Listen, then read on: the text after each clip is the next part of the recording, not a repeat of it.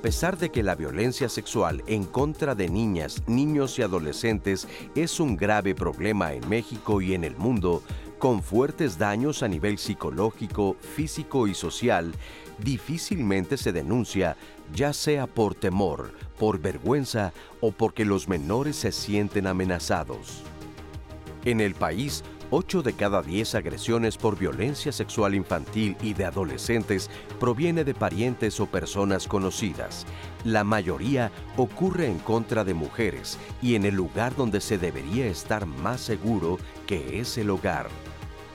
Algunos de los signos de que un menor está viviendo este tipo de problemas son miedos, fobias, depresión, ansiedad, baja autoestima, culpa, problemas de atención, aislamiento, autolesiones y hasta conductas suicidas. Existen diferentes tipos de violencia como la agresión sexual, el abuso sexual y el acoso sexual. La forma más grave de todas es la violación, que en algunos casos puede tener consecuencias de embarazos no deseados. Otros de los impactos en las niñas, niños y adolescentes víctimas de violencia sexual son las lesiones, golpes, rechazo del contacto afectivo que antes era aceptado, adicciones, miedo a la oscuridad y hasta determinadas personas y lugares. Ante la gravedad del problema, en México recientemente se modificó el Código Penal Federal para que los delitos sexuales cometidos contra personas menores de 18 años no prescriban, es decir, no dejen de sancionarse o de investigarse. Cuando se tiene conocimiento de algún caso de violencia sexual, es importante creer lo que los niños dicen, expresarles afecto, denunciar y buscar asesoramiento psicológico, médico y jurídico.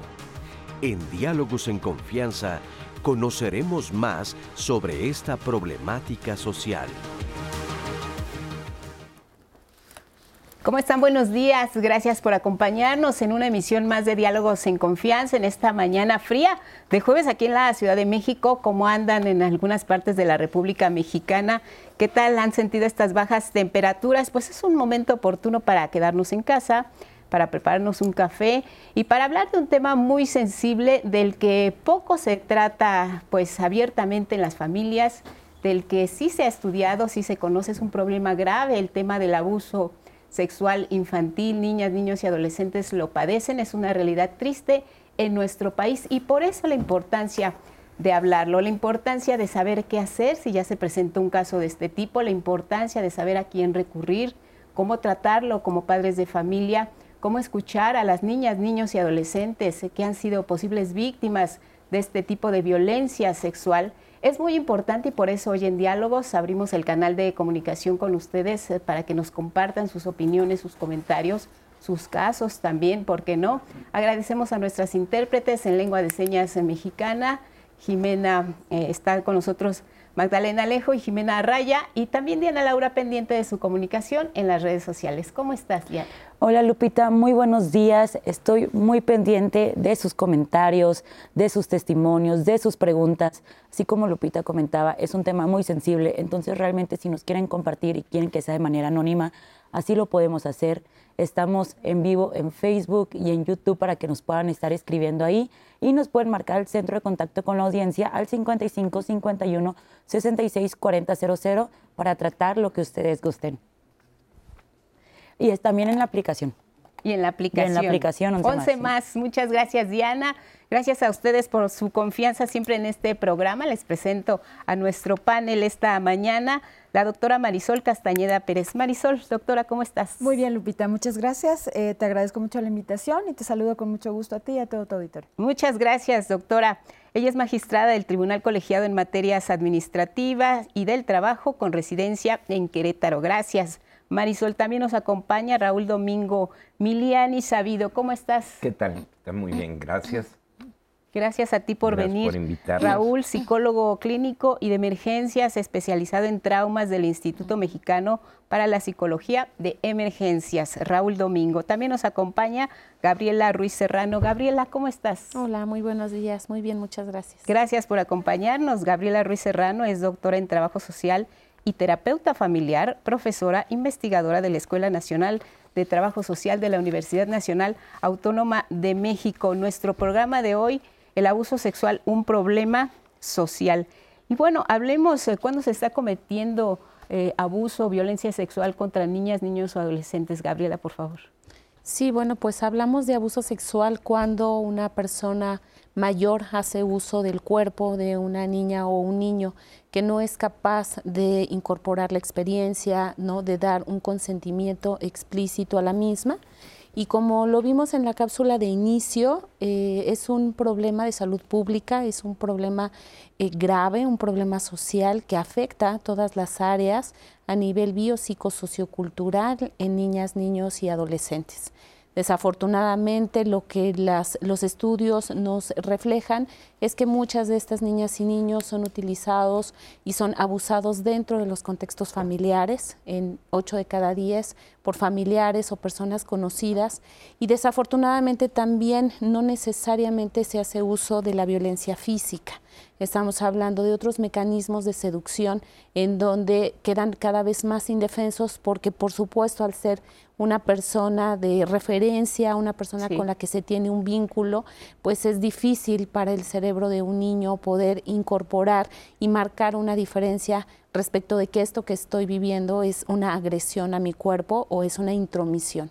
Entonces creo muy atinado el poder tomar hoy este tema que se tiene que hablar en las familias justo para prevenir que se den estas situaciones y cuando se, se dan, creer en la palabra de las niñas y los niños como ya se mencionaba en, la cortina. Eh, veíamos precisamente en la cápsula eh, que, se trata de distintas formas. O sea, el concepto es violencia sexual y, digamos, las formas de violencia sexual abarcan una agresión sexual, un abuso sexual, un acoso sexual también, eh, podríamos considerarlo en estos términos, Raúl. El tema es violencia sexual y las formas en que se presenta es abuso, eh, agresión y acoso. Sí, y sobre todo no hablar de violencia, sino violencias. Violencias. Porque son diferentes ámbitos y modalidades. Y todas van a ser eventos traumáticos. ¿De qué va a depender? Va a depender mucho de el tipo, la intensidad, la frecuencia, porque a veces por vergüenza la niña o el niño, la o el adolescente, lo mantienen y lo mantienen por vergüenza y porque hay una construcción inmediata de no me van a creer entonces, lo ideal es la prevención, pero no siempre se puede, ¿no? Eh, pensemos un poco en, la historia. ¿Qué pasaba cuando las familias, toda la familia vivía en una tienda, ¿no? Cuando éramos nómadas, pues el abuso era menos. ¿Por qué? Porque había vigilancia. Pero por ahí hay algunos autores que dicen que desde que se crea la privacidad, se favorece el abuso, ¿no? Porque se cierra la puerta, se tienen espacios, entonces eso hay que visibilizarlo. En la escuela, observar que los baños estén visibles, que no puedan entrar adultos a los baños. Sobre todo puede llegar el tío o la tía a recoger al menor a la escuela, lo voy a llevar al baño y hay la oportunidad. Entonces, pensar en violencias, porque hay muchas modalidades y tanto la violencia se va a ejercer con el abuso sexual, pero la violencia también se va a ejercer como un mecanismo de control de la no denuncia. Ahí está. Nos decía eh, también Gabriela Marisol que eh, pues eh, las personas que cometen violencias de tipo sexual contra niñas, niños y adolescentes son conocidos precisamente por ellos. Puede ser un familiar muy cercano. Puede ser un familiar, puede ser este, en una institución educativa, un maestro, este, en, una, en una escuela de natación, en una escuela de básquetbol, el líder, esta persona que ejerce cierto poder sobre una persona. Aquí es bien importante tomar en cuenta eh, un concepto que nosotros conocemos como la simetría de poder. Es eh, el niño está aquí, el niño, niña, adolescente está aquí y la persona que está ejerciendo esta, esta violencia, estos actos de violencia, hay que hablarlo en plural, eh, se encuentra arriba de ti. Entonces, eso provoca precisamente que todo este contexto se convierta en un, en un ahora sí que en un espacio en el que se pueden generar todas estas conductas porque estamos frente a una persona que ejerce un poder sobre nosotros de cualquier tipo, ¿no? Si es el maestro, si es el, tío, si es el papá, si es el hermano, el primo, etcétera. Entonces, em, esto fomenta ese temor del menor de decir, es que si yo hablo no me van a creer, o quién me va a creer lo que estoy diciendo. Y pasa en muchas ocasiones también que se materializa y eso, y eso hace entonces que este menor se repliegue aún más y no hable y no lo diga y no lo exprese en ningún espacio. Pasa mucho en el caso de las familias en las que la mamá tiene otra pareja y esa otra pareja llega a vivir a casa y entonces la mamá dice, no, no puede ser que esté sucediendo esto. En el caso de los padres, ¿no? Es muy común eh, que esto suceda. Hay que decirlo también, ocurre en todos los ámbitos, en todos los espacios, pero hay una edad de incidencia mayor, las estadísticas lo dicen, entre los 12 y los 17 años, que incide más en el caso de las mujeres también y que hay contextos que provocan eh, que esto se recrudezca, como en el caso de, pues, eh, comunidades alejadas, en comunidades indígenas, en lugares en donde hay un caos, en los que hay este, un poco de desentendimiento familiar, eso también abona mucho a que esto suceda.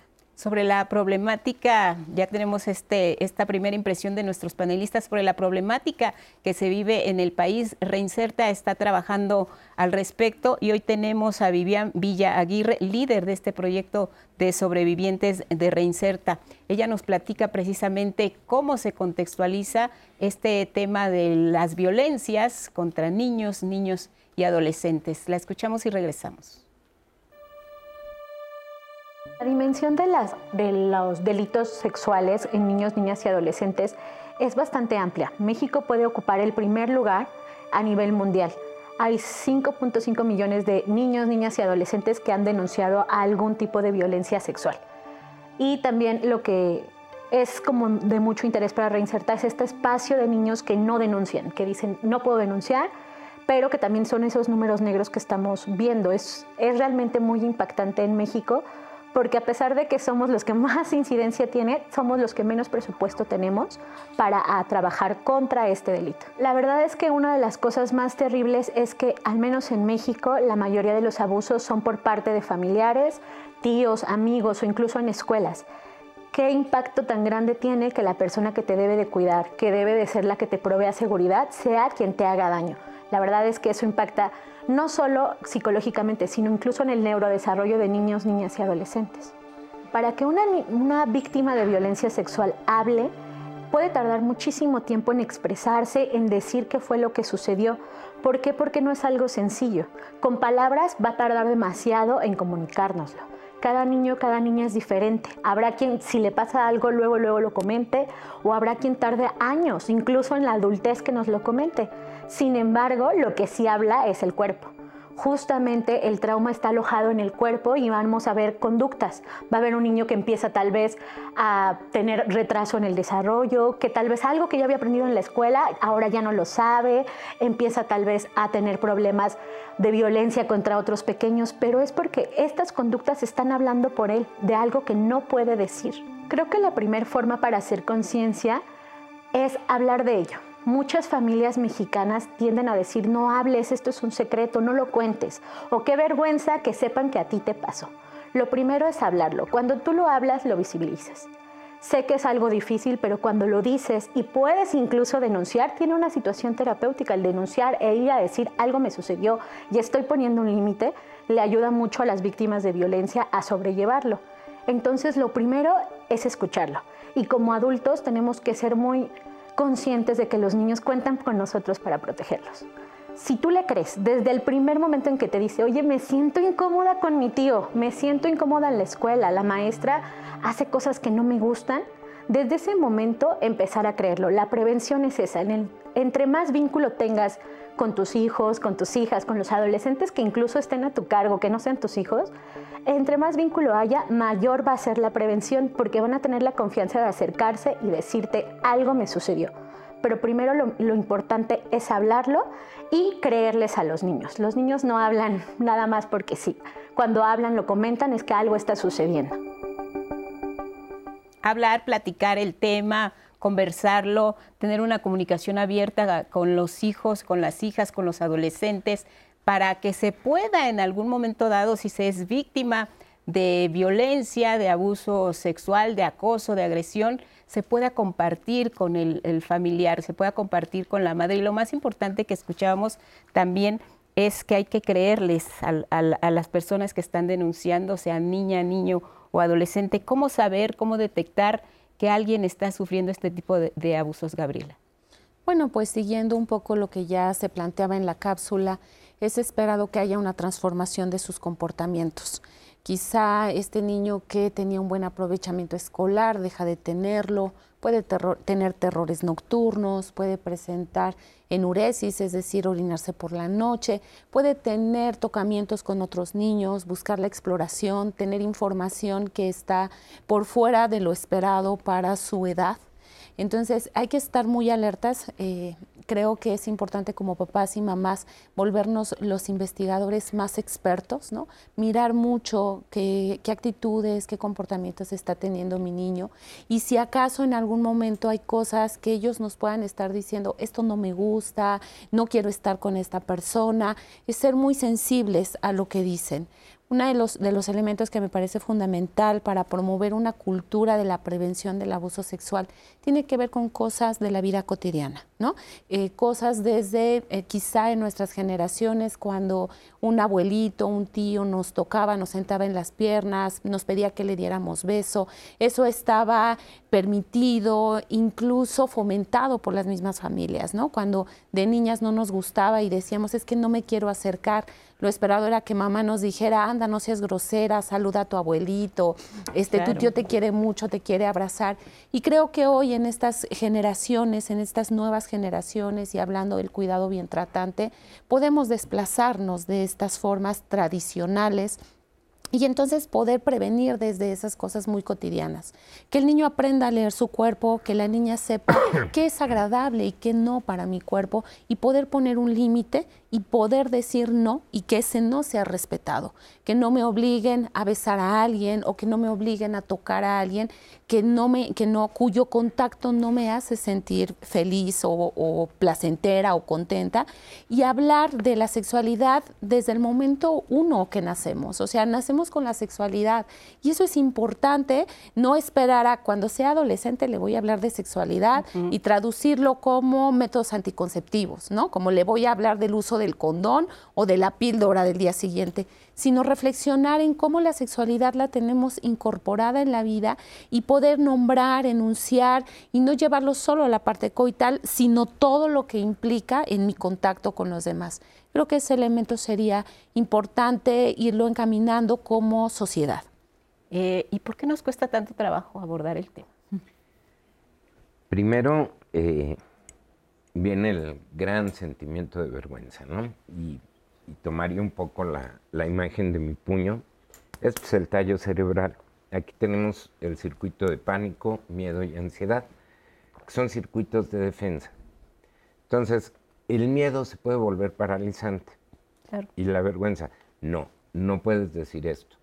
Y el niño puede construir, si yo digo que mi padrastro me hizo esto, se va a ir mi padrastro, mi mamá se va a enojar, entonces nos vamos a quedar solos, y el niño crea una historia.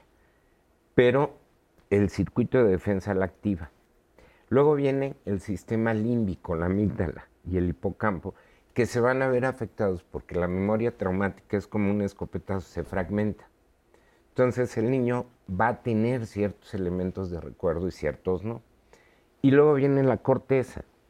El problema es que hay dos ámbitos. Uno es, si se denuncia, entra al ámbito forense. Y en el ámbito forense, por ejemplo, el psicólogo, el trabajador social, el mismo Ministerio Público, dudan, porque es parte de su obligación para la investigación, dudar del testimonio.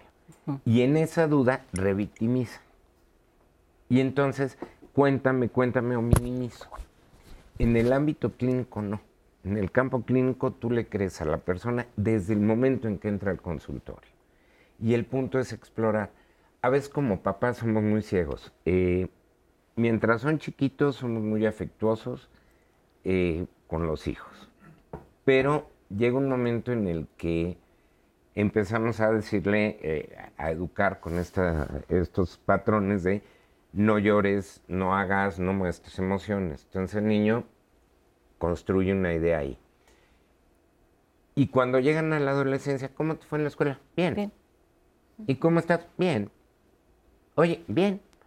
Si yo lo abrazo, sé si le duele algo, ¿no? Si al momento en que abrazo me hace, ay, ¿qué pasó? ¿Qué te dolió? ¿Por qué te dolió? Lo abrazo, lo huelo. Entonces, ver el cuidado integral de los hijos es también responsabilidad como papá. Si de repente te das cuenta de que está haciendo autolesiones, puede ser que esté viviendo un abuso. Y hay condiciones de, no se trata de generar alarma o pánico, pero hay condiciones donde el abuso se acaba volviendo trata, porque los empiezan a enganchar en secundaria y de ahí van a trata y de ahí a la esclavitud sexual, pero todo es un proceso traumático para quien lo vive, para la familia. Se ha eh, documentado que hay eventos de negligencia en el cuidado que llegan a ser más fuertes en cuanto a trauma en esta parte, en, el, en el, hipocampo, que la presencia del el abuso sexual. Incluso para el niño, lo que decía la doctora, que creo que es muy importante, si el niño presencia, escucha relaciones sexuales, también hay que explicarle lo que oyó. Y hay que evitarlo, porque ese niño merece respeto. Pero no en todos los jardines de niños, por ejemplo, hay un semáforo donde te digan amarillo, verde, rojo. Verde donde te pueden tocar la cabecita, el hombro. Amarillo, la pancita. Y rojo, el sexo, los glúteos, las piernas. Y eso hay que visibilizarlo. Es, eh, eh, en mucho es como lo que pasa con la violencia hacia las mujeres. Si no se nombra, si no se visibiliza, va a seguir ocurriendo. Y somos corresponsables socialmente. Claro. Y ahora también como sociedad, eh, ¿creen que tenemos mucho cargados estos prejuicios, el miedo que tú dices, el que dirán también, a que señalen a mi hijo, a mi hija, a, él o la adolescente de que pues fue víctima de, de, algún tipo de abuso? Todos estos prejuicios sociales son los que nos impiden también hablar de este tema de manera franca y abierta. Lupita, a mí me preocupa mucho lo que dijo Rubén ahorita. Es cierto que nosotros como padres tenemos esta obligación, ¿no? De estar al pendiente de nuestros hijos, saber en qué momento le duele algo, en qué momento está pasando algo diferente, como dijo Gaby. Pero a nivel autoridades me preocupa todavía más lo que está diciendo Rubén y que es muy cierto. Cuando una persona llega con un tema de estos, una fiscalía, un ministerio público, ante el policía, este, estas autoridades que yo les llamo de primer toque, sueles encontrar esto que se llama revictimización a nivel Suprema Corte de Justicia de la Nación, Poder Judicial de la Federación, se han creado diferentes protocolos de actuación para cuando tenemos casos de violencia en contra de menores, de mujeres, etcétera. Este, y pues la verdad es que sí, eh, a nivel judicial hemos recibido una gran capacitación en relación con el tema, pero me parece que absolutamente hace muchísima falta que esto llegue a todos los ámbitos de todas las autoridades y no solamente autoridades entendidas como las del Estado sino incluso autoridades escolares, como lo decía Rubén. En el tribunal hemos tenido asuntos, por ejemplo, en los que recuerdo uno de una menor que estaba siendo este, violentada sexualmente, entendiendo la violencia sexual desde muchas conductas por parte de un profesor. Y aquí también hay un punto bien importante, las tecnologías de la información y comunicación, que se han vuelto también en un gran espacio de oportunidad para que estos temas ocurran como decía Rubén, y luego derivan en un tema de trata de personas que desafortunadamente es rarísimo o es muy complicado que puedan llegar a un nivel judicial. Nos vamos a la pausa, volvemos.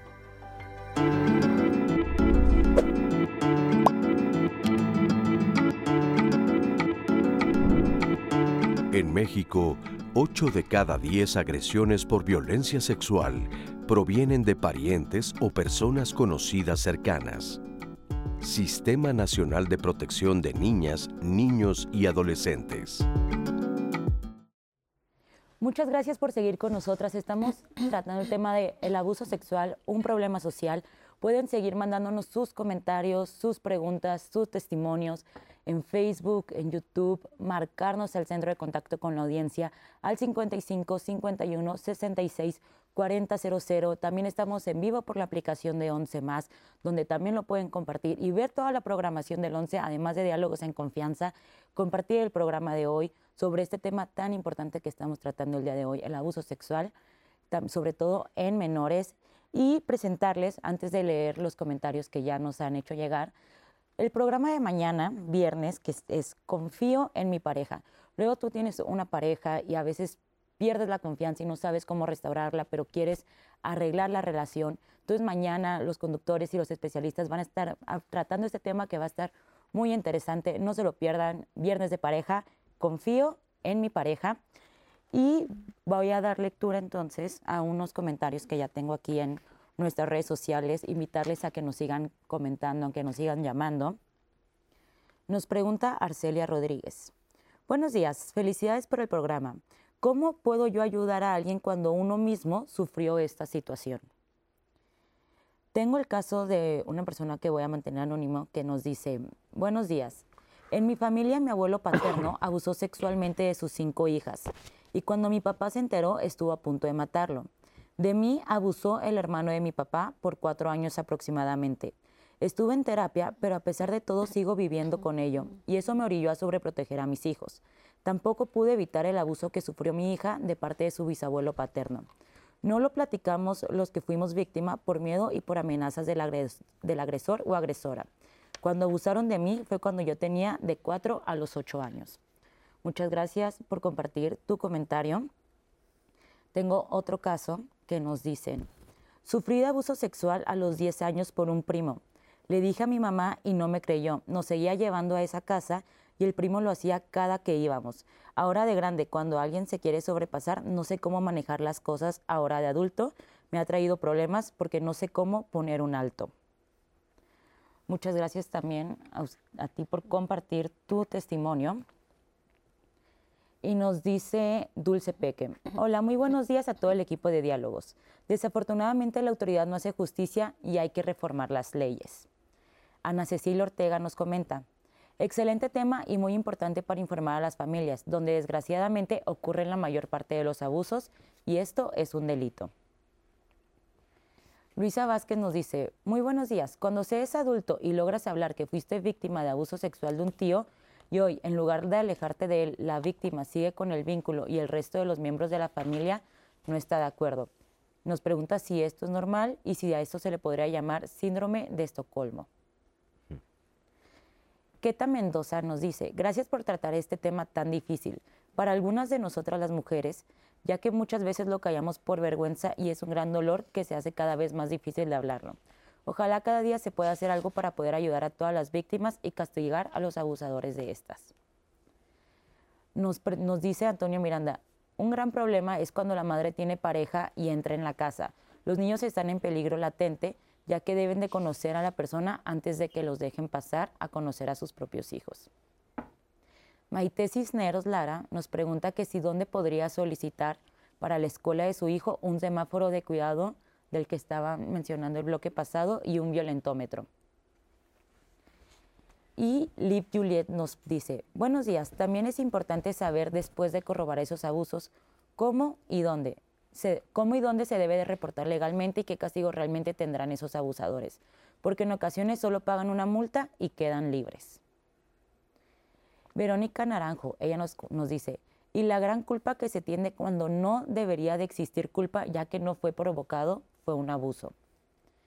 Y Ana Betancourt nos dice, muchas madres y padres de familia se preocupan por cuidar a las niñas de esos riesgos hasta que les llega su periodo menstrual, quizá por temor de sufrir un embarazo, pero no se tiene la conciencia de que pueden ser presas de abusadores desde chiquitas.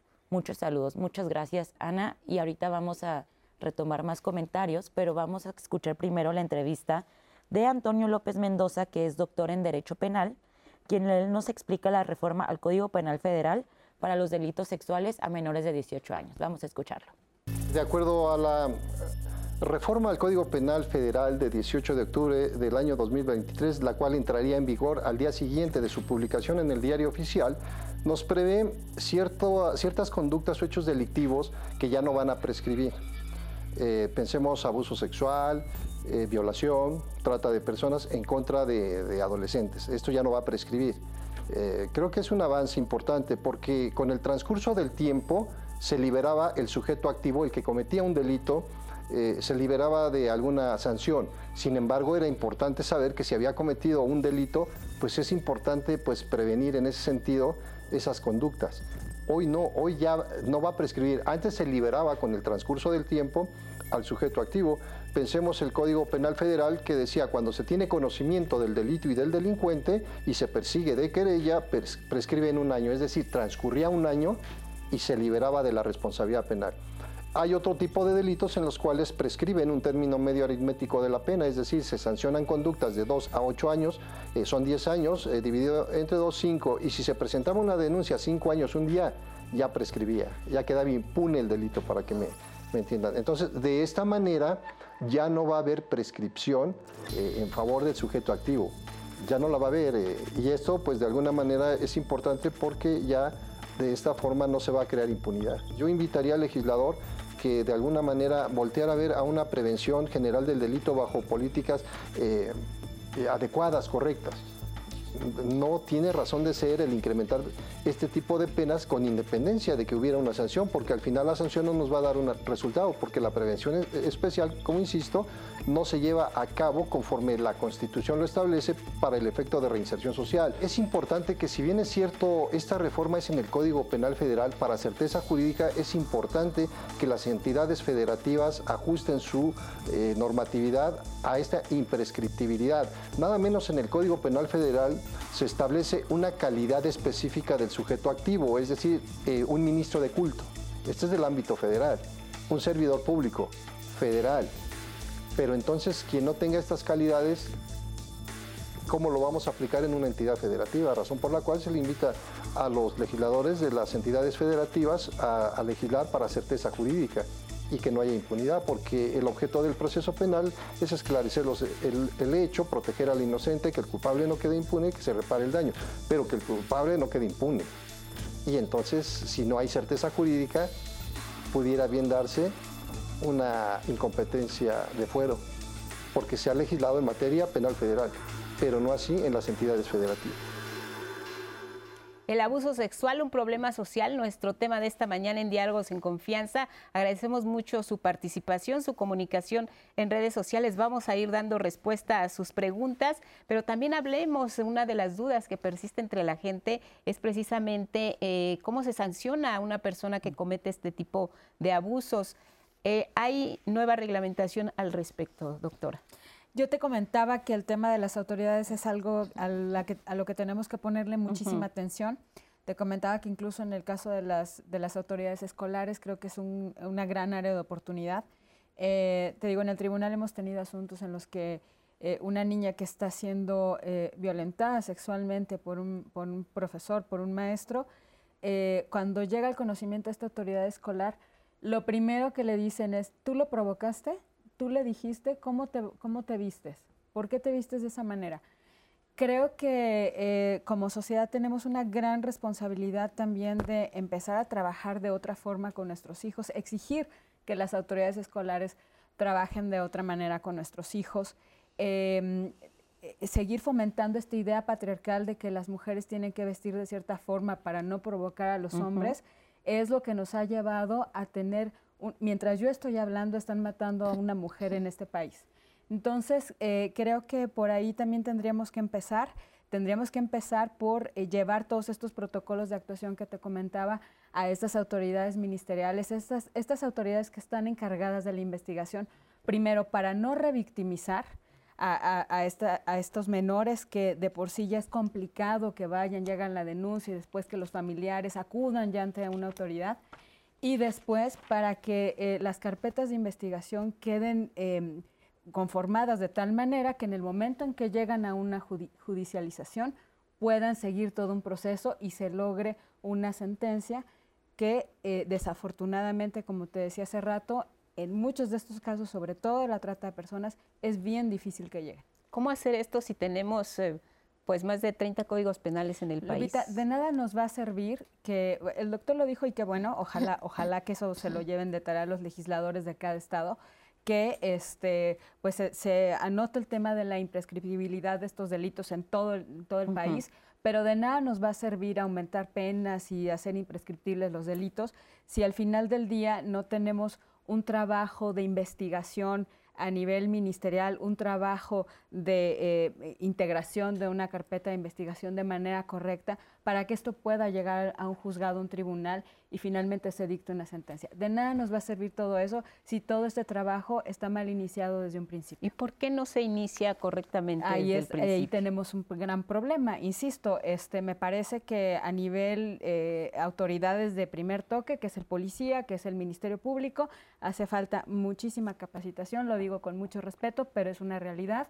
Y es muy común que cuando estos asuntos llegan a tribunales de amparo, a juzgados de amparo, eh, eh, las, las, personas que están siendo juzgadas, que nosotros conocemos como imputados, es muy común que reclamen violación de derechos humanos y cuando tú ves que realmente hay una violación de derechos humanos, no tienes otra cosa que hacer más que conceder un amparo. ¿Te refieres a violación de derechos humanos a la persona que cometió el abuso? A la, persona, que, cometió el abuso, claro, porque durante el proceso puede haber violación de derechos humanos por parte de esta autoridad o, el dictado de una resolución, resolución, que es contraria a los derechos humanos o al principio de legalidad.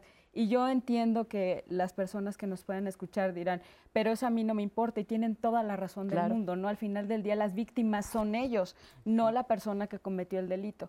Pero en este país el artículo 1 de la Constitución dice que todas las personas gozaremos de los derechos humanos reconocidos en la Constitución y en los tratados internacionales. Entonces, a mí me parece que el gran problema aquí no es ni siquiera que se aumente una pena, que lo metes en un catálogo de delitos graves, que además después una Corte Interamericana te va a decir que es inconvencional y que no la puedes aplicar, sino que el problema está de raíz, desde el momento en que llega una persona víctima de esta violencia y la atiendes de cierta manera en la que ni siquiera sigues un protocolo, revictimizas a la menor, revictimizas a los padres, porque como lo decía Raúl también, este es un problema que afecta no solamente a la persona, sino a toda la familia. ¿no? Entonces revictimizas a la al menor, revictimizas a su familia y eh, em, empiezas una investigación que no tiene una dirección correcta, de manera que todo lo que construye sobre algo que no está bien cimentado en algún momento se va a caer. Por eso no se denuncia.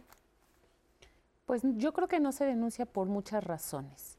Una tiene que ver evidentemente con la inoperancia de las instituciones jurídicas y por supuesto la desconfianza de las personas respecto de estos dispositivos. Escuchaba a la doctora en su planteamiento jurídico y pensaba mucho en la judicialización de la vida. Es decir, hay cosas que es prácticamente imposible demostrar. ¿Cómo demuestras que una persona adulta puso a un niño a ver pornografía. Eso es abuso sexual. ¿Cómo demuestras que estás sosteniendo relaciones sexuales con tu pareja en la misma habitación en donde vive la familia, en donde duermen los hermanos y la mamá con su pareja y tienes a niños pequeños y dentro de ese espacio estás teniendo relaciones sexuales? Prácticamente imposible demostrarlo y eso es abuso sexual. Entonces, creo que eh, sí, por supuesto, la parte jurídica institucional es necesaria. Sin embargo, yo iría a reflexionar en lo que pasa nuevamente en el mundo íntimo, en la vida cotidiana, y pensaba, eh, por ejemplo, en, cómo romper con esta perspectiva patriarcal y machista, esta cultura tan encarnada en donde las mujeres tenemos la culpa porque lo provocamos, porque nos vestimos de cierta manera, porque las niñas tienen que tener ciertos comportamientos, pero también una perspectiva eh, eh, de adultista, ¿no? O sea, hay una cultura adultista en donde lo que el adulto dice es lo cierto.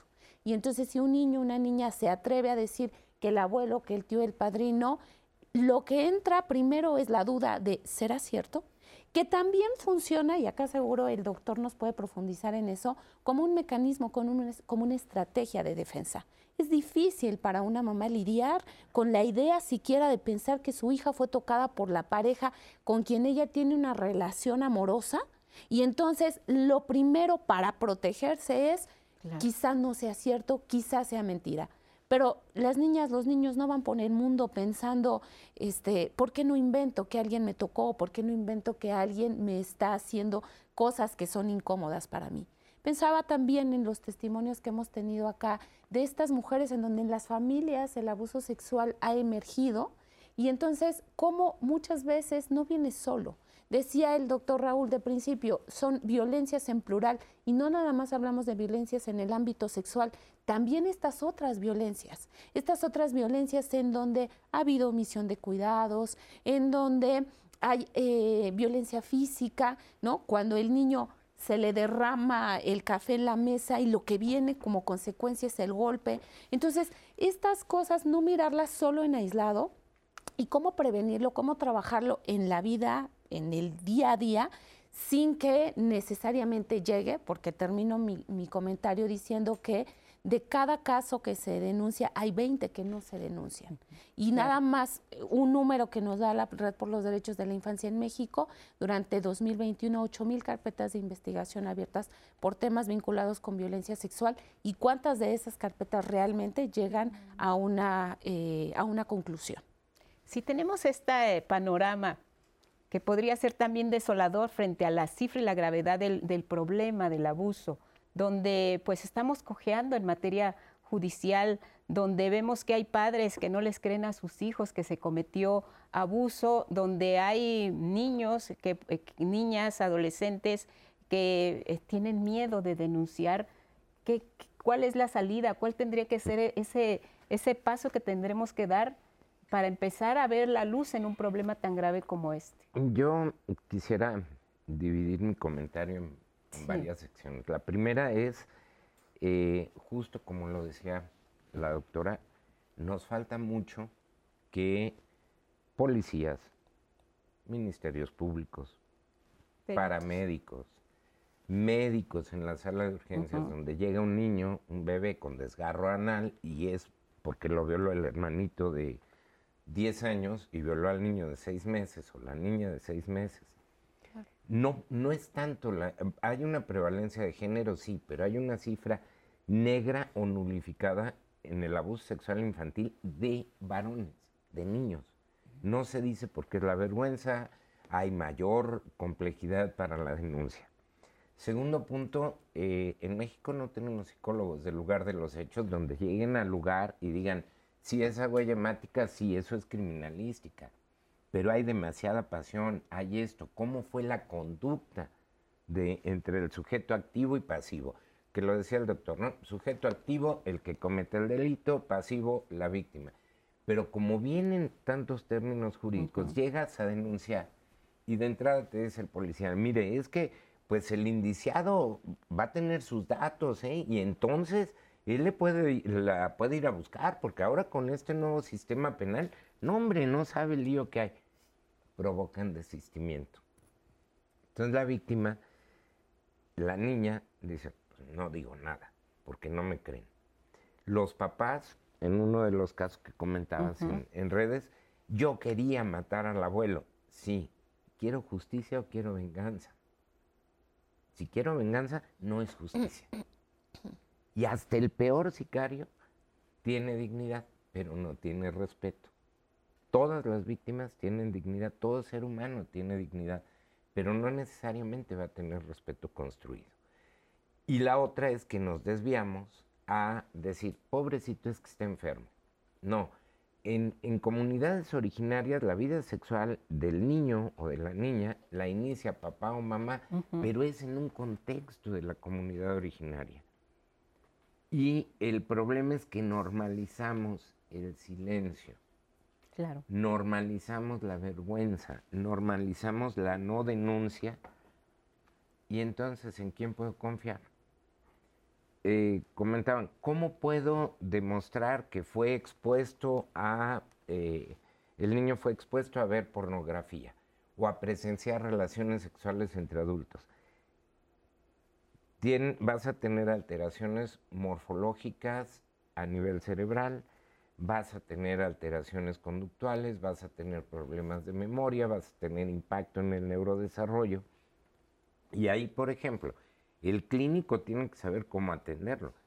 pero el, psicólogo forense tiene que demostrar ante el, perito de peritos, ante el juez, y decirle, hay esto, hay esto, hay esto, hay esto, hay esto, que son los indicios de que el niño o la niña vivió abuso sexual, vivió violencias sexuales y además hay negligencia en el cuidado.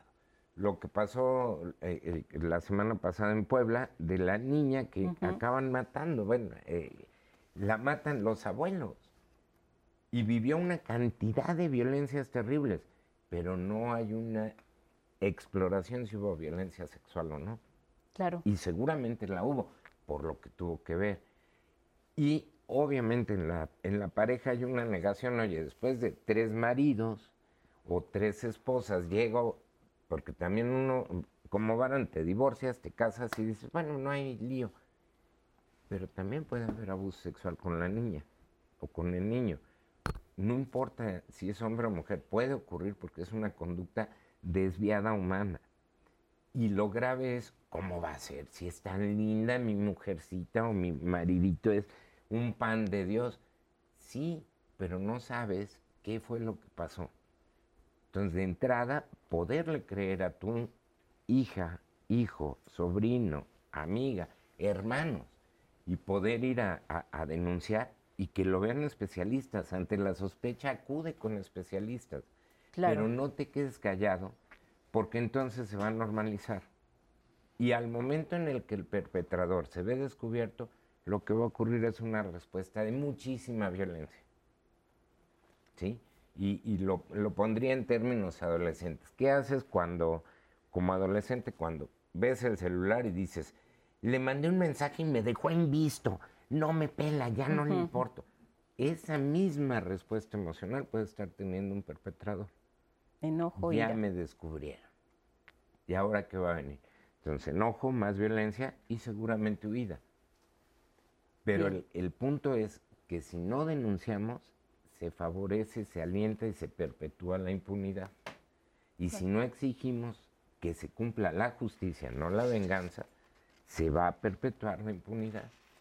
Entonces, hay mucho por hacer y nos toca hacerlo a todos. Claro. Casos, hasta un abuelo sentado con, con la niña enfrente en la sala en una comunidad, toda la familia en la en la sobremesa y el abuelo sentando a la niña en sus piernas en el comedor. Pero todos viendo en la sobremesa pues, no veían al abuelo y el abuelo abusaba de ella analmente y nada más le decía, no grites porque están todos y se van a dar cuenta y no te van a creer. Y eso fue seis años. Seis años de estarlo aguantando. Cuando es adulto va a presentar secuelas que se llaman trauma complejo. Va a tener problemas de relaciones interpersonales, puede tener problemas de, adicción, puede tener... Hay una serie de traumas complejos que tienen que ver con abuso sexual, con negligencia que se vivieron en la, en la primera infancia y en la adolescencia.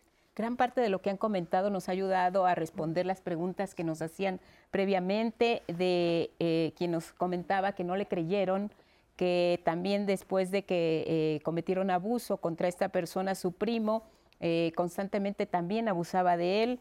También nos eh, preguntaban el caso del abuelo, eh, después del hermano del papá, que también había abusado de él.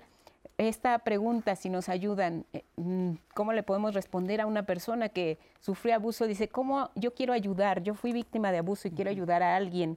¿Cómo lo puedo hacer cuando yo misma sufrí parte de este abuso? ¿Qué le podemos pues, decir, Raúl? Hay algo que puede sonar muy feo para algunos, pero es la base. Yo puedo decir, no estoy seguro si pasó o no. Lo primero es aceptación y se llama aceptación radical. Sí, sí te pasó, pero en tu cerebro el trauma te está haciendo que sientas que sigue pasando y que te sigues sintiendo vulnerable. Entonces hay que desactivar eso. ¿Cómo puede ayudar? Hay grupos de autoayuda. Nosotros en INPE Todavía no abrimos grupos de, porque son casos individuales, pero hay grupos de autoayuda. Es poder hablar con las personas y poder decir, yo también lo viví y sé lo que estás sintiendo, pero eso no quiere decir que yo pueda remediar o hacer mágicamente esto y quitar el dolor y la vergüenza o nulificar un recuerdo. el recuerdo se va a quedar, pero si no se procesa, primero hubo una vivencia. ¿Sí? Y volvemos. La vivencia está aquí, en el tallo cerebral. Luego viene un aprendizaje, que es la experiencia que ocurre a nivel emocional. Y después viene el procesamiento a la memoria en la corteza. Pero cuando esto no ocurre, se queda activo, activo, activo y se complica todo. Creo que vamos a, a poder aportarles algunos elementos, pero si tú quieres ayudar a alguien, aliéntalo a que denuncie. Claro, que es lo más importante. El abuso sexual, un problema social, es nuestro tema aquí en Diálogos. Vamos a regresar para seguir escuchando lo que nos comparten en las redes sociales, para que nuestros especialistas lo respondan. Seguiremos hablando de qué hacer en caso de que se presente a un niño, una niña, un adolescente un tema de abuso, dónde recurrir, a qué personas y sobre todo hay que creerles, hay que escucharlos, hay que confiar en ellos. Volvemos.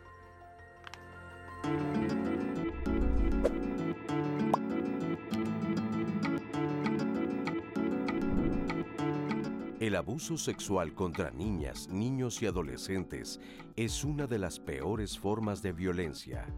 Fondo de las Naciones Unidas para la Infancia. Existe una amenaza que a menudo se oculta, el abuso sexual infantil.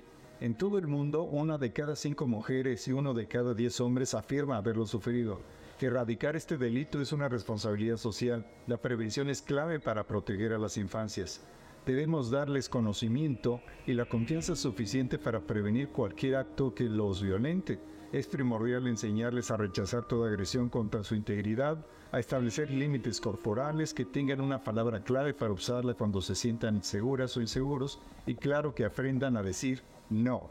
Hagamos un llamado a la acción donde todas y todos estemos comprometidos con la protección de nuestras niñas y niños, desde la familia, entorno social, así como ámbito educativo. Si has sido testigo o víctima, e incluso si sospechas que alguien está en peligro, denuncia con las autoridades o refuerza a través de la línea de seguridad y chat de confianza del Consejo Ciudadano para la Seguridad y Justicia de la Ciudad de México. Damos asesoría jurídica y psicológica gratis, confidencial y 24/7. La infancia merece un ambiente seguro y feliz. Actuemos ahora. 55 55 33 55 33.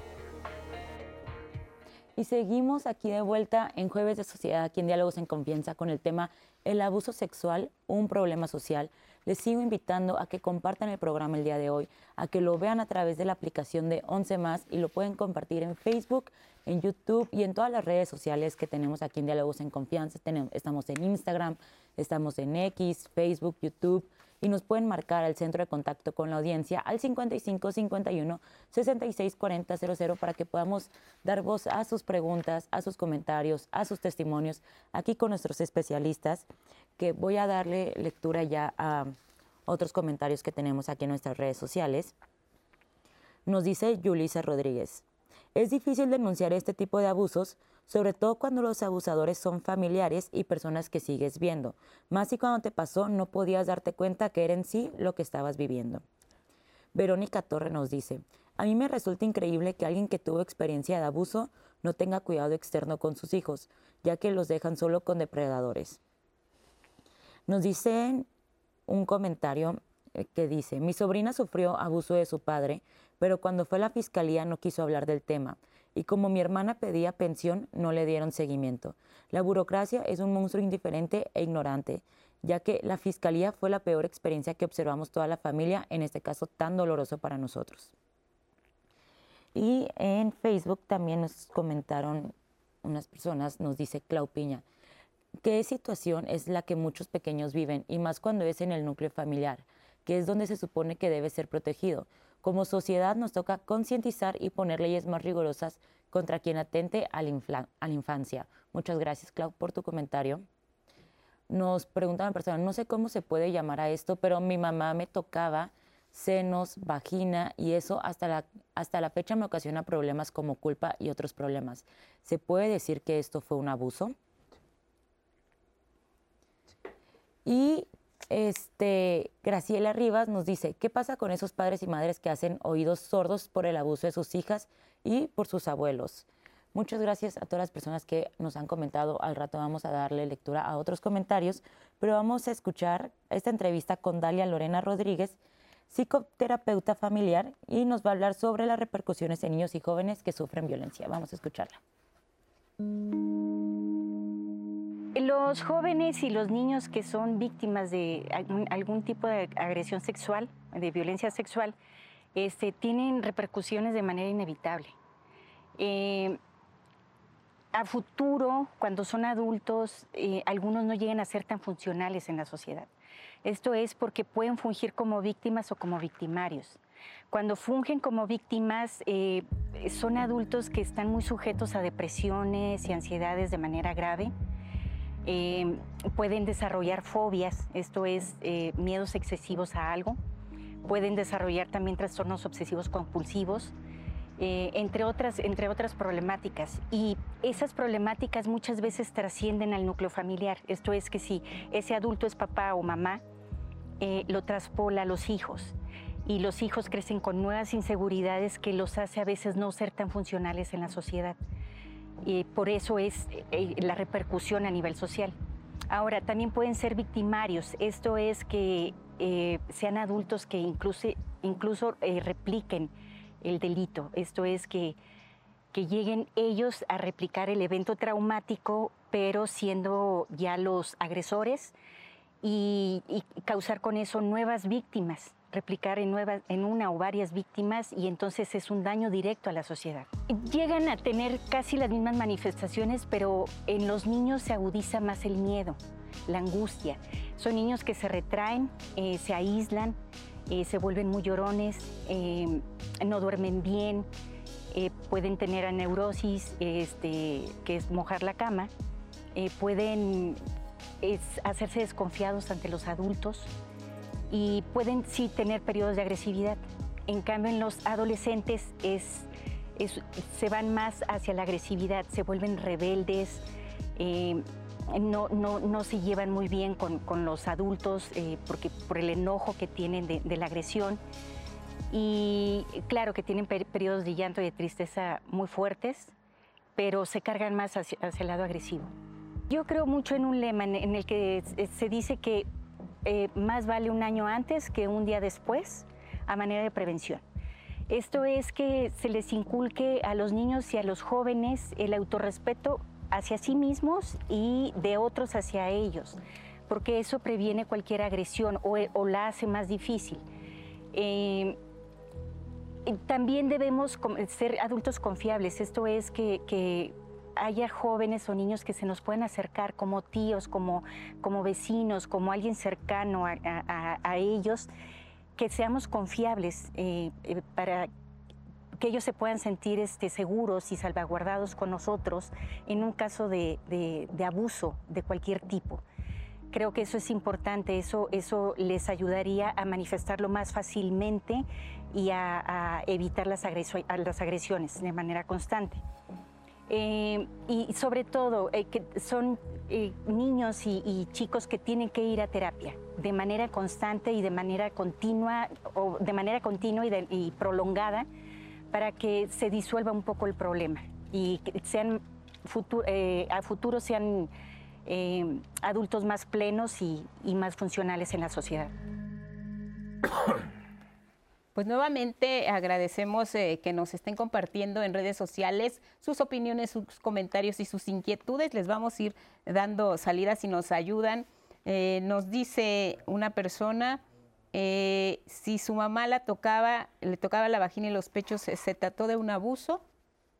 Sí, por supuesto que estamos frente a una situación de abuso que está vinculada un poco a los comentarios que hemos hecho, en donde esta idea del adulto de yo mando, de las niñas, los niños son de mi propiedad, eh, legitima que se den estas cosas, cosas muy simples como cuando vas en el transporte público y la mamá besa en la boca a un niño, ¿no? O sea, es ser intrusivo en este, en este cuerpo, pensando que al ser su papá tengo el derecho de tocarlo o de manipularlo sin que él eh, oponga resistencia. ¿no?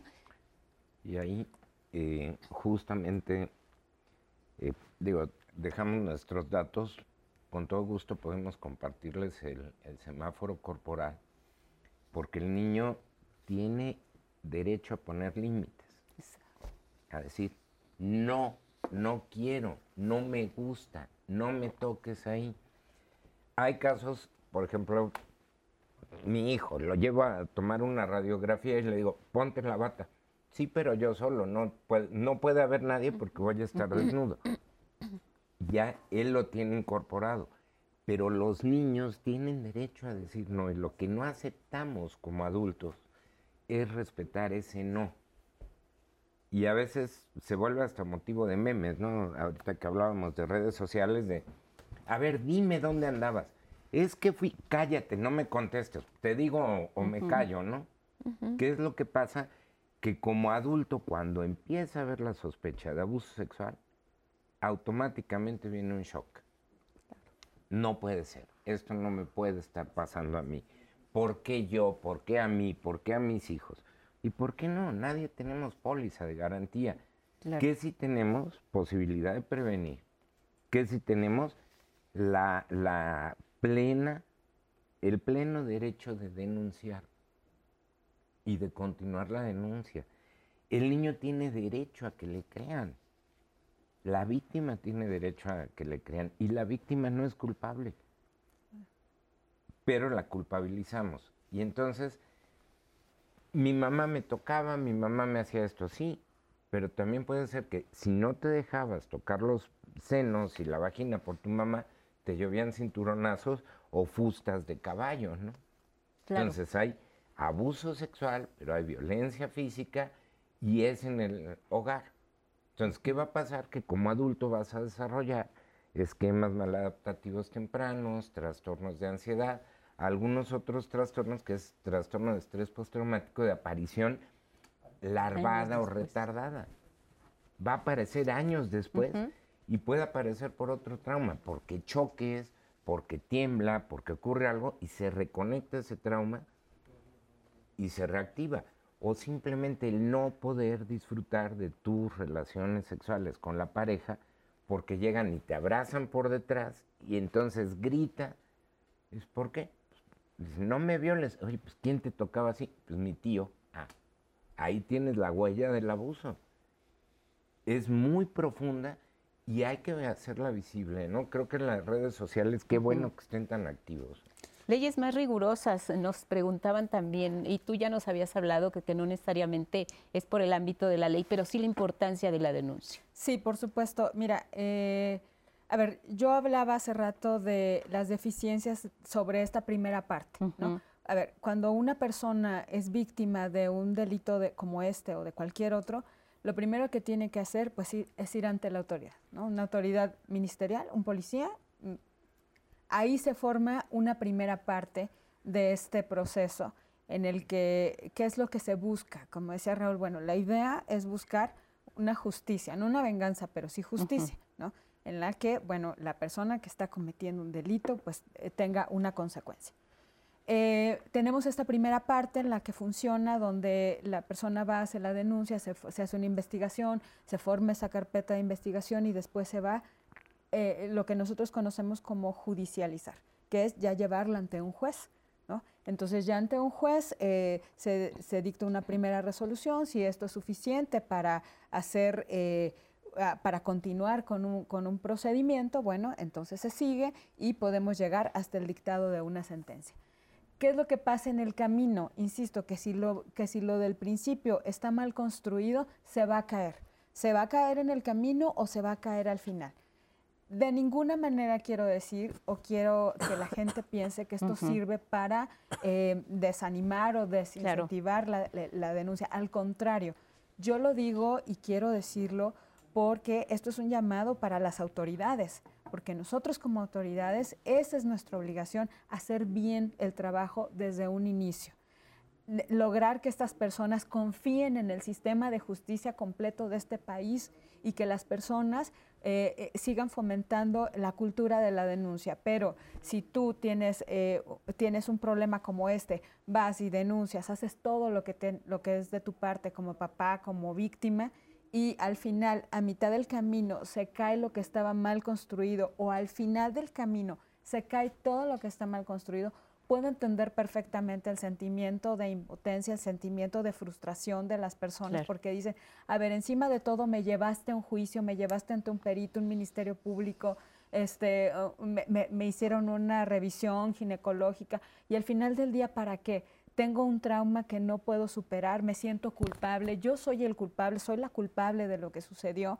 Eh, ¿Por qué? Porque al final dijeron que esta persona no era culpable de lo que sucedió. A nivel justicia, yo puedo entender perfectamente que todas estas personas se sientan eh, frustradas, y que no confíen en el sistema de justicia de este país.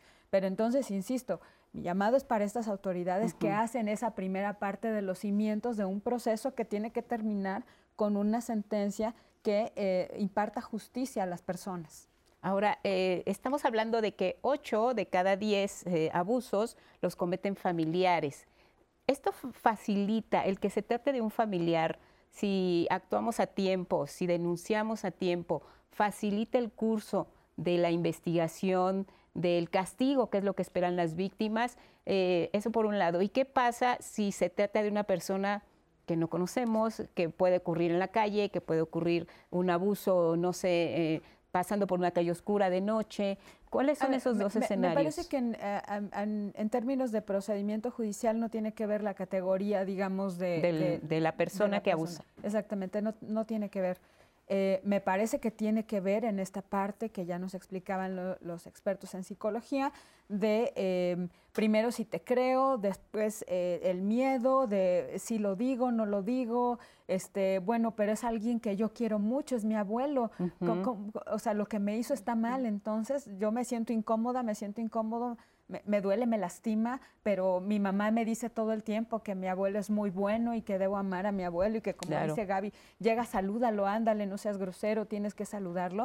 Este, no, me parece que no, no tiene, a nivel judicial, a nivel proceso, a nivel leyes, a nivel impartición de justicia, no tiene que ver la categoría de, la persona, más bien eh, tiene que ver en esta primera parte de la posibilidad de hablarlo primero y después de acudir a hacer una denuncia. Porque entiendo que también a nivel familiar se hace eh, un problema enorme, ¿no? Pensar en que es una persona de tu propia familia quien está lastimando a tus hijos. Sí, y también me refería al aspecto de la localización de la persona agresora.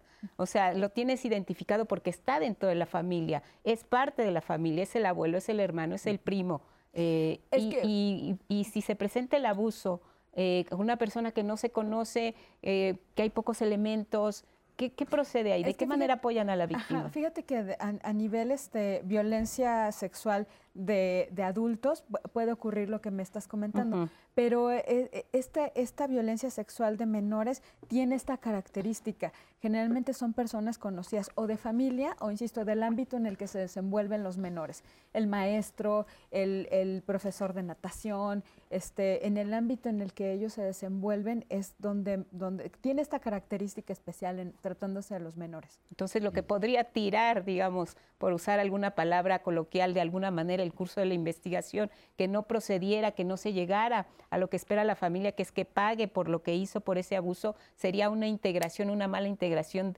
del curso de la investigación. De una carpeta de investigación, sí, y, esta parte también que decía Gaby, ¿no? Que, o, que ya nos exponía también Raúl, que llegan las víctimas y de entrada el fiscal, el Ministerio Público te dice, no, este, es que no puede ser, eso no puede ser así, con la idea de desincentivar esta parte.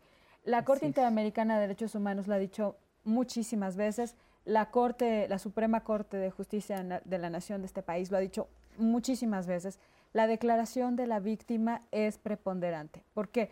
Porque nos ponía un ejemplo, Raúl, de un abuso de, un abuelo que lo hacía a la vista de todos los familiares, pero lo común es que este tipo de, conductas ocurran, como se dice coloquialmente, en lo oscurito.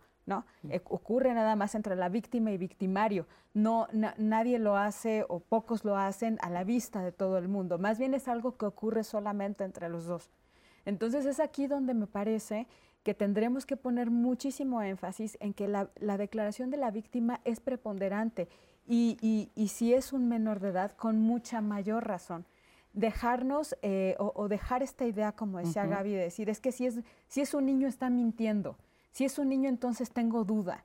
Si es un adulto, entonces, pues no tanto. Ah, pero si es una mujer, pues sí, porque a lo mejor está mintiendo para, para este, conseguir otro, otro tipo de beneficios, ¿no? Entonces, me, me parece que este, tendríamos que partir de esa base. ¿Quién puede denunciar? Cualquier persona, cualquier persona. El padre, la madre, por supuesto, un vecino, cualquier persona, cualquier persona puede denunciar, el propio menor puede denunciar. Este, y ahí y, y esto es el momento en el que todas las autoridades tendrían que encender sus focos rojos para poner todo lo necesario y seguir un protocolo adecuado para no revictimizar y para crear una investigación correcta, firme, sólida, en la que por supuesto tenga eh, como base eh, la declaración de la víctima con un valor preponderante. Y también es importante que muchas veces si ocurre, va a ser una figura de autoridad para el niño. ¿Cuál puede ser? un vecino, un amigo, el tío, un maestro, alguien de la familia, etcétera, pero es una figura de autoridad. Porque lo que va a, vivir el niño es, me estoy, estoy obedeciendo. En su cabecita no va a estar, me estoy sometiendo. ¿sí? No hay un sometimiento, no hay una subyugación. Por lo tanto, el niño no va a entender el concepto de alevosía, de que hay una persona que, tiene más poder sobre mí. Entonces ahí va a haber un punto. Segundo punto, cuando el niño lo llega a mencionar a mamá, papá, a alguien, o se lo comenta a alguien y se empieza a, digamos, a visibilizar que hay un abuso, en ese momento hay que acompañar a la familia y alentar la denuncia. Si la mamá dice, es que yo voy a matar a este señor, antes de que lo mate vamos a denunciar, permítame, la acompaño, sí pasó, tiene que denunciar, tiene que estar usted segura, tiene que estar seguro su hijo, porque la primera, pues, eh, el primer punto es la seguridad del niño y de la madre, igual que en violencia basada en género. Lo primero es la vida de ellos. Tenemos los datos, bueno, si en ese momento lo detectas y llamas a una patrulla y le dices al policía, quiero que me lo ponga a disposición al Ministerio Público porque violó a mi hija, el policía lo va a hacer y hasta ahí llega.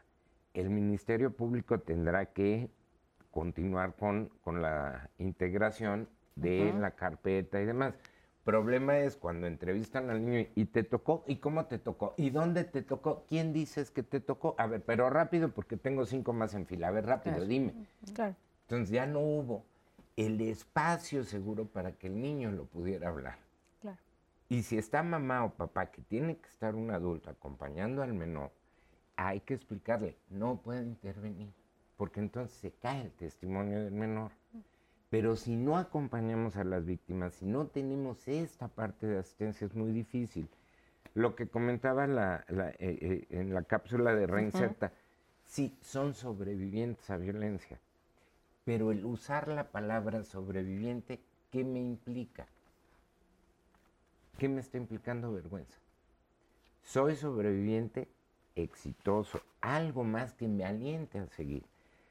Después viene el calvario de los careos. Tú le vas, te vas a carear. En un caso de, feminicidio, pon a carear a una muchachita de 16 años con el papá, que fue el, perpetrador. Y la consecuencia que fue, pues algo que no queremos hacer. Revisas la ropa interior de tus hijos puede tener una gonorrea por abuso sexual. Por lo tanto, puede haber fluidos. Puede haber vaginitis.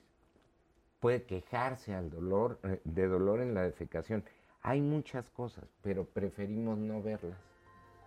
Y lo llevo al doctor. Y que el doctor diga, no, si lo ves, busca ayuda y atiende rápido.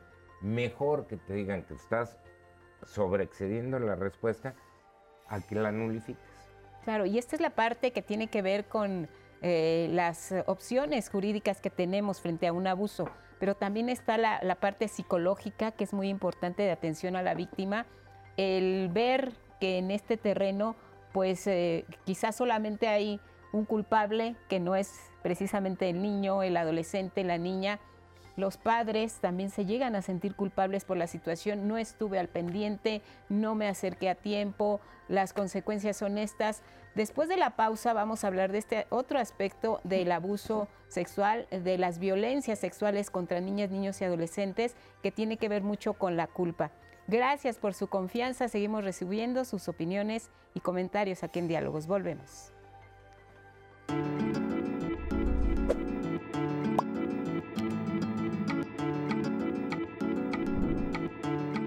Es importante enseñar a niñas, niños y adolescentes el conocimiento, respeto y cuidado de su cuerpo.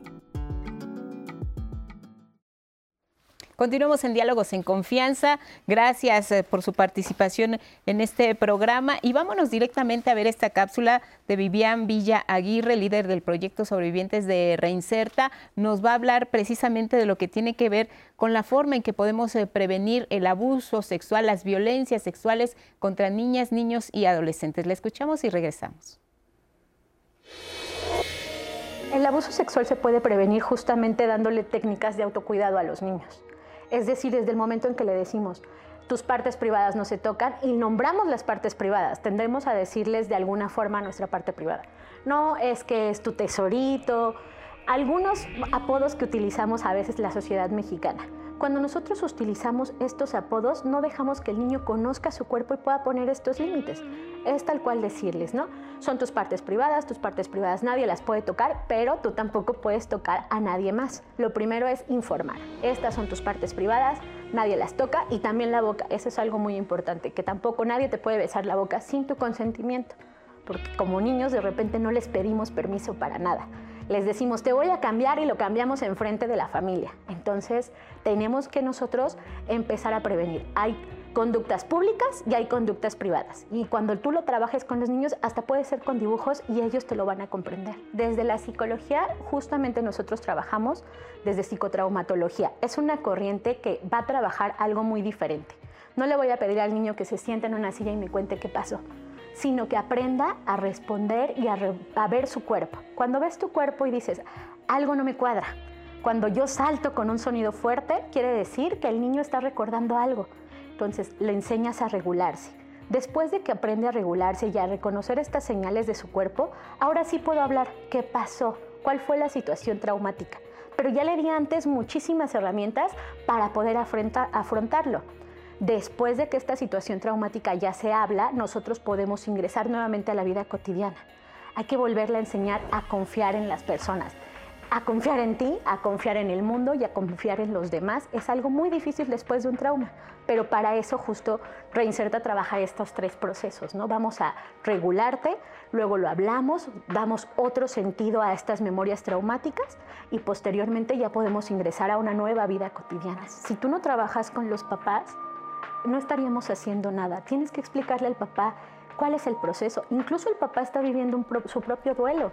Mi hijo le pasó algo y no lo pude evitar. Hay que trabajar para que ellos también no se sientan culpables, darles estrategias y que ellos se sientan fortalecidos para después fortalecer a ese niño. Cuando sucede una situación traumática y no puedes hablar de ello, lo primordial es mantenernos informados. Reinserta tiene redes sociales, sus investigaciones, tenemos cinco investigaciones actualmente a las cuales pueden consultar. También tenemos páginas de TikTok donde explicamos bastantes cosas y que es un poco más amigable tanto para adultas como para niños. Y en nuestra página puedes encontrar los números para que puedas contactar a nuestra trabajadora social y trabajes desde el área de sobrevivientes. No es necesario que lo cuentes, no es necesario que la primera sesión nos lo vengas y nos lo cuentes. Solamente que vengas y sepas que somos una red de apoyo. Y a partir de eso formamos apoyo entre trabajadora social, abogados, psicólogas y entonces ahora sí que estés bien fortalecido. Si quieres incluso te acompañamos a declarar, porque también tenemos ese servicio. Continuamos aquí en Diálogos en Confianza hablando del tema de las violencias sexuales contra niños, niños y adolescentes.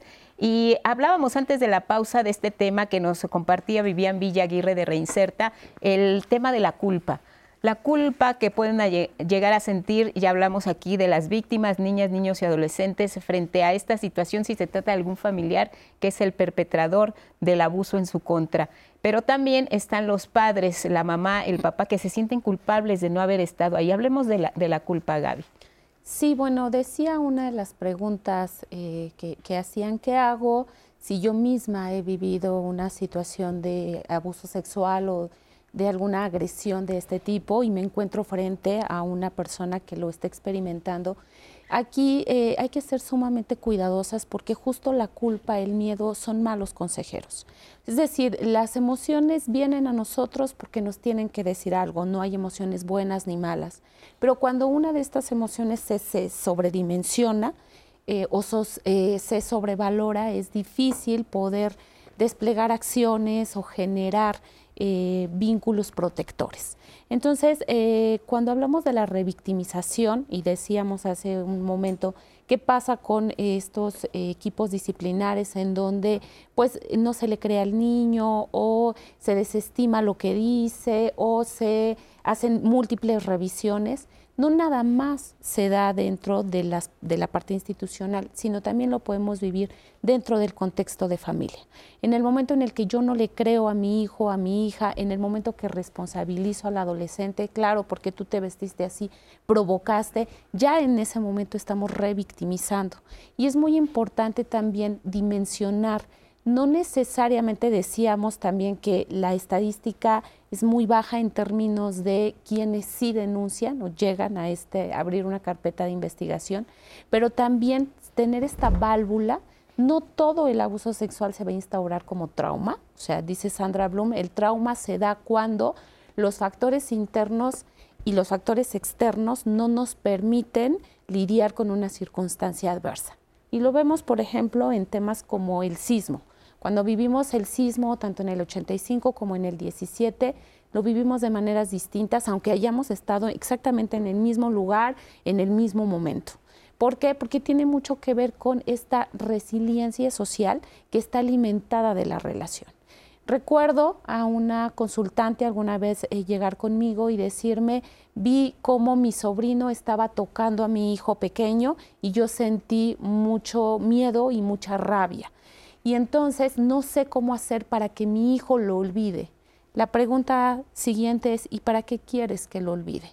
Tenemos que aprender a lidiar con esto, cómo acompañamos el proceso de este chiquito para que pueda lidiar con la experiencia y utilizarla como un escudo protector, ¿no? La vivencia que se instaure como un conocimiento que pueda ser ese escudo e inhiba que le pueda suceder en otros contextos como puede ser la escuela, los amigos, el parque.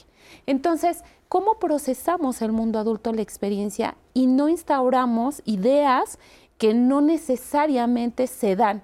¿Verdad que, y, les contaba que estuvimos la semana pasada en, el, en, un congreso de prevención del abuso sexual infantil y uno de los ponentes explicaba cómo a veces cuando hacemos las preguntas, esto puede instaurar en el niño una idea de algo que quizá no vivió.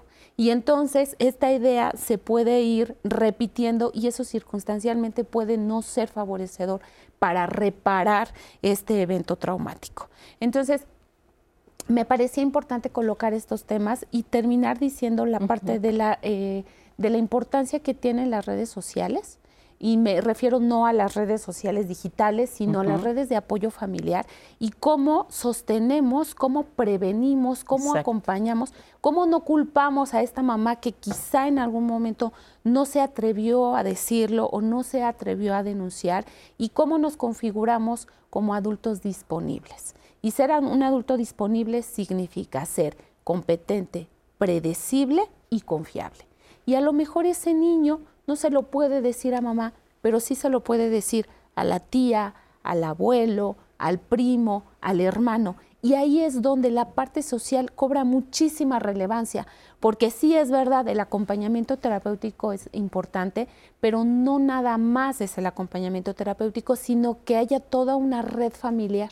Y dice por ahí el proverbio ¿no? africano, para cuidar de un niño se necesita de toda una tribu.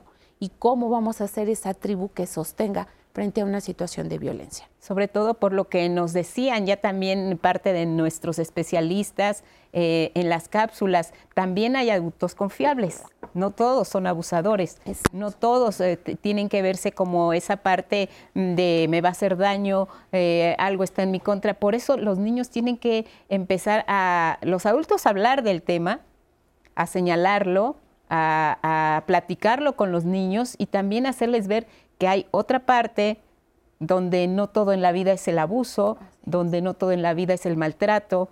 También es esto, este tema hay que llevarlo de la mano, ¿no? Cuando se habla del tema del abuso. sí, perdón. Solo decir que, bueno, dicen los que, los que saben que han trabajado el tema del trauma que para poder resignificar una situación adversa en la infancia se necesitan dos ingredientes. Uno de ellos, el que acabo de comentar, la construcción de un adulto disponible, pero también de un escenario de seguridad. Y cuando hablamos de un escenario de seguridad, nos referimos a este espacio en donde esa niña, ese niño se puede sentir confiable y me parece muy eh, alentador el comentario que tú nos lanzas, porque en efecto las personas adultas no todas son amenazantes, no todas son peligrosas. Hay personas adultas que tienen este, esta labor, que pueden fungir. Y en este eh, congreso que les comentaba, llegó un experto, Jorge Barudi, un experto en trauma, y él decía, fíjate, una cosa que me parecía súper interesante para la prevención del abuso sexual, y decía, acerquemos a los hombres a la crianza porque en la medida que un hombre cuida de su hijo, en la medida que un hombre está cercano a su hijo, a su hija, segrega en el cerebro estas hormonas del amor, la serotonina, la dopamina, y eso hace que se inhiba y, que, y que prácticamente desaparezca un asunto de erotización frente a un niño, el cerebro lo bloquea. No es posible que un adulto que haya criado, que haya acompañado, se sienta atraído por un niño o una niña. Entonces, cómo el cuidado cobra relevancia en temas como estos. ¿Querías decir algo? Sí, justamente, ah, qué bueno que fue Jorge Barudía, ellos tienen una fundación que se llama Exil y tienen un seminario web que dura todo el año sobre trauma, trauma en migración y trauma, mucho de trauma infantil. ¿Qué construimos durante la pandemia? Antes de la pandemia el que andaba con la cara tapada era el malo para el niño era el no confiable, era esto.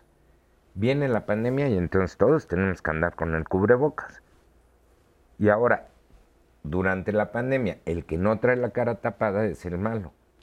Ese mismo tipo de juego es el que tiene el niño que incorporar, de decir, los, no todos los adultos son abusadores, pero aquel que toca mis partes privadas, aquel que me lleva al oscurito, aquel que me provoca dolor, que me provoca miedo, es no. Y eso tenemos que enseñarlo al niño. Y trabajar la parte de las nuevas masculinidades, sí, pero hay algo que es muy grave y que también queda ahí flotando. ¿Qué pasa con los niños que son abusados sexualmente y que la familia justifica una preferencia sexual distinta, que no son cisgénero, a partir del abuso? Como lo abusaron sexualmente, por eso debe ser homosexual. Y es debe. Hay una obligatoriedad a la aceptación de una condición. No. Viviste un abuso sexual, pero la preferencia, el chiste es que tú lo puedas trascender. Nosotros trabajamos eh, una secuencia un poco lo que decían eh, tanto Reinserta como con, con Barudi se ha platicado varias veces, que es fisiológica Después de lo fisiológico, lo cognitivo, lo emocional y lo conductual. En el caso de los papás, soy mal papá, soy mala mamá porque abusaron de mi hijo. Eh, no sé si alguien del público o alguien de nosotros tiene un título de doctorado o maestría de ser bueno o mal papá. porque ninguno recibimos estrellita con baba de eres buena mamá, eres buen papá. No. Y nos vamos a equivocar, sí.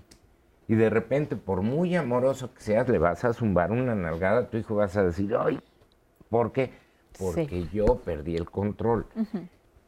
Pero eso no, no determina las cosas. Y empiezo a construir ahí la culpa como mi responsabilidad. Yo fallé. Después, ¿qué más va a ocurrir? Como yo fallé y está en riesgo, ahora me vuelco a sobreprotegerlo, meterlo en una burbuja llena de algodones. ¿Y la realidad cuándo va a vivirla? Entonces necesito más bien llevarlo y acompañarlo por la realidad. Si te tocan en el metro, es no y denuncia. Si te hacen algo en la escuela es no y denúnciaselo. ¿Qué le decimos? En el caso del acoso escolar, que es otro tipo de violencia, le dices a la maestra, si la maestra no te escucha, le vuelves a decir tres veces a la maestra, no te escucha, dile a la directora, no te escucha la directora, defiéndete. Y entonces le decimos, defiéndete, ¿cómo? Pero no le decimos, primero di no. Lo mismo es con el adulto. No vas a tomar un bat de béisbol y zorrajarle a tu compañero o irle a pegar con el bat de béisbol a, tu tío que abusó de ti. Tienes que construirle herramientas. Porque solo hay dos cosas seguras. Este momento que estamos viviendo ahorita y que un día, cuando no sabemos, nos vamos a morir. Entre este momento y que nos moramos, ¿qué va a pasar? ¿Quién sabe? Y el niño lo que tiene es que tener herramientas y los papás herramientas para decir, sí te pasó, pero no quiere decir que sea tu culpa como niño, ni que sea mi culpa como, tu papá, porque entonces construimos culpa familiar. Yo mientras escuchaba a Gaby decir, esto, tenemos que ser, eh, hay, que tener un adulto disponible y un espacio de confianza. Y, y, yo pensaba justo lo que dice Raúl ahorita, ¿no?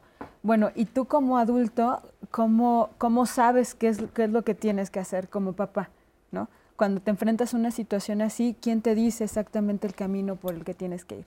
Creo que por eso estos espacios son muy valiosos. Qué bueno que haya espacios como estos, porque entonces ahora, digo, no tengo el camino claro, pero si alguien eh, en algún momento sufre o está en una situación así, bueno, ahora ya sabe que puedes tener este, un especialista que te diga cuál es el entorno en el que tendrías que manejar una situación así, porque de otra manera es más complicado.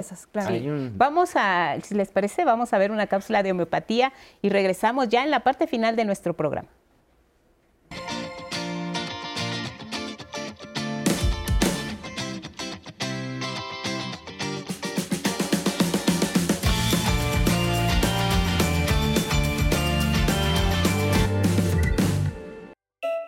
la homeopatía no solamente cura la enfermedad, sino que fortalece y aumenta el nivel de salud, de manera que uno pueda exponerse a ciertos estímulos con más resistencia. Eso me hizo enamorarme de la homeopatía. Queríamos destacar que cada caso es individual.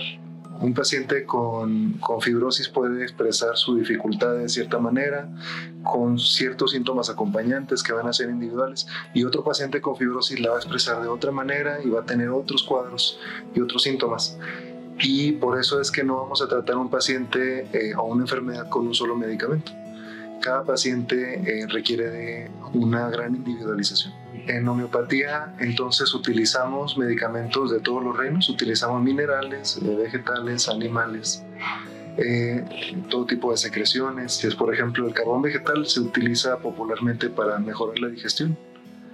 Pero en homeopatía, cuando se prescribe por semejanza, y se da extremadamente diluido, adquiere propiedades impresionantes. Por ejemplo, el carbón vegetal se ha utilizado en neumonías eh, avanzadas que no responden a otros medicamentos y se ha utilizado sorprendentemente en el paciente en agonía eh, que tiene dificultad respiratoria. Es capaz de lidiarla siempre y cuando se prescriba por semejanza. Hay medicamentos homeopáticos muy grandes, eh, nosotros los llamamos policrestos, eh, y estos medicamentos tienen muchísimos síntomas. Por ejemplo, eh, recuerdo el dato de que arsénico malum tiene 4.000 síntomas registrados. Sulfu es el medicamento homeopático más extenso de todos, tiene 11.000 síntomas diferentes registrados. el carbón vegetal también es uno de nuestros policrestos, tiene muchas indicaciones.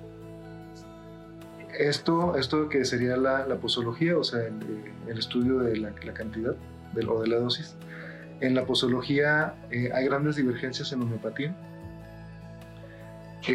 la más común y la que van a encontrar en todos lados son los glóbulos, pero eh, a través de la dilución, cuando, cuando ponemos el glóbulo en un frasco con, con agua, eh, podemos variar la potencia, como lo hacemos al preparar el medicamento, entre dosis y dos. Le indicamos al paciente que tome una gota, o una cucharada, o un gotero, y que antes de cada dosis agite 10 veces. Esto hace que la potencia varíe eh, de manera muy, muy, muy pequeña, pero varía. Y el cuerpo acepta dosis más frecuentes que cuando lo damos en glóbulos. Entonces es una manera de acelerar un poco el efecto de la homeopatía. pero las dos posologías son completamente efectivas. Tenemos incluso medicamentos que les llamamos imponderables, ¿verdad? Como los rayos de la luna, ¿verdad? La radiación solar, la radiación electromagnética.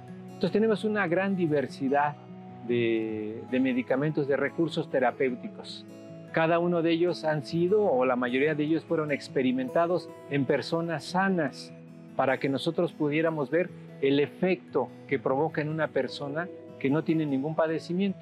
Después vemos nosotros los síntomas que provocan en esa persona que está relativamente sana y nosotros lo aplicamos con los que están verdaderamente enfermos y que tienen esos padecimientos.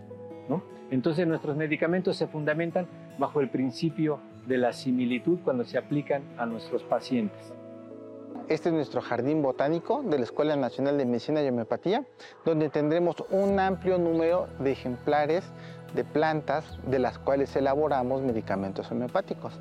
La intención de la creación de este jardín botánico es poder tener la materia prima que los alumnos requieren para procesar y elaborar sus medicamentos homeopáticos.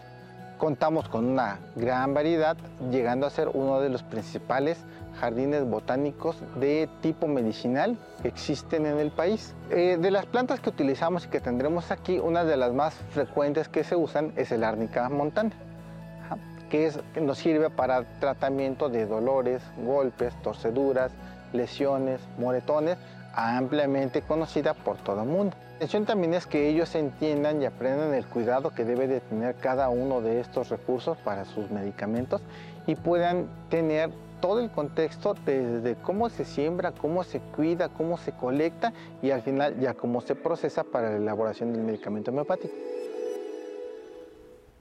Nos vamos a despedir con un comentario final de nuestros panelistas el día de hoy facilitar una relación recíproca en sintonía con niñas y niños. Gracias, Gaby. Denuncien, por favor, denuncien, este, exijan a las autoridades y a las autoridades, por favor, tomen su papel, tómenselo muy en serio. Esto debe ser, eh, cada, cada asunto que llega a nosotros debe ser el asunto más importante para nosotros y verlo de esa manera. No importa el tiempo que tome, el curso de la denuncia. No importa el tiempo que tome, hay que insistir, hay que denunciar y a las autoridades, insisto, tómenselo en serio porque esto es de las cosas más terribles que existen en una sociedad. Gracias, Marisol Raúl. Con los niños se escucha, cree y confía cuando sospechas de abuso. Cree en ellos y ayúdalos a prevenirlos. Ellos nos pueden defender. Muy bien, muchas gracias. Gracias a ustedes, gracias Diana, nuestras intérpretes y en casa por su confianza. Buenos días.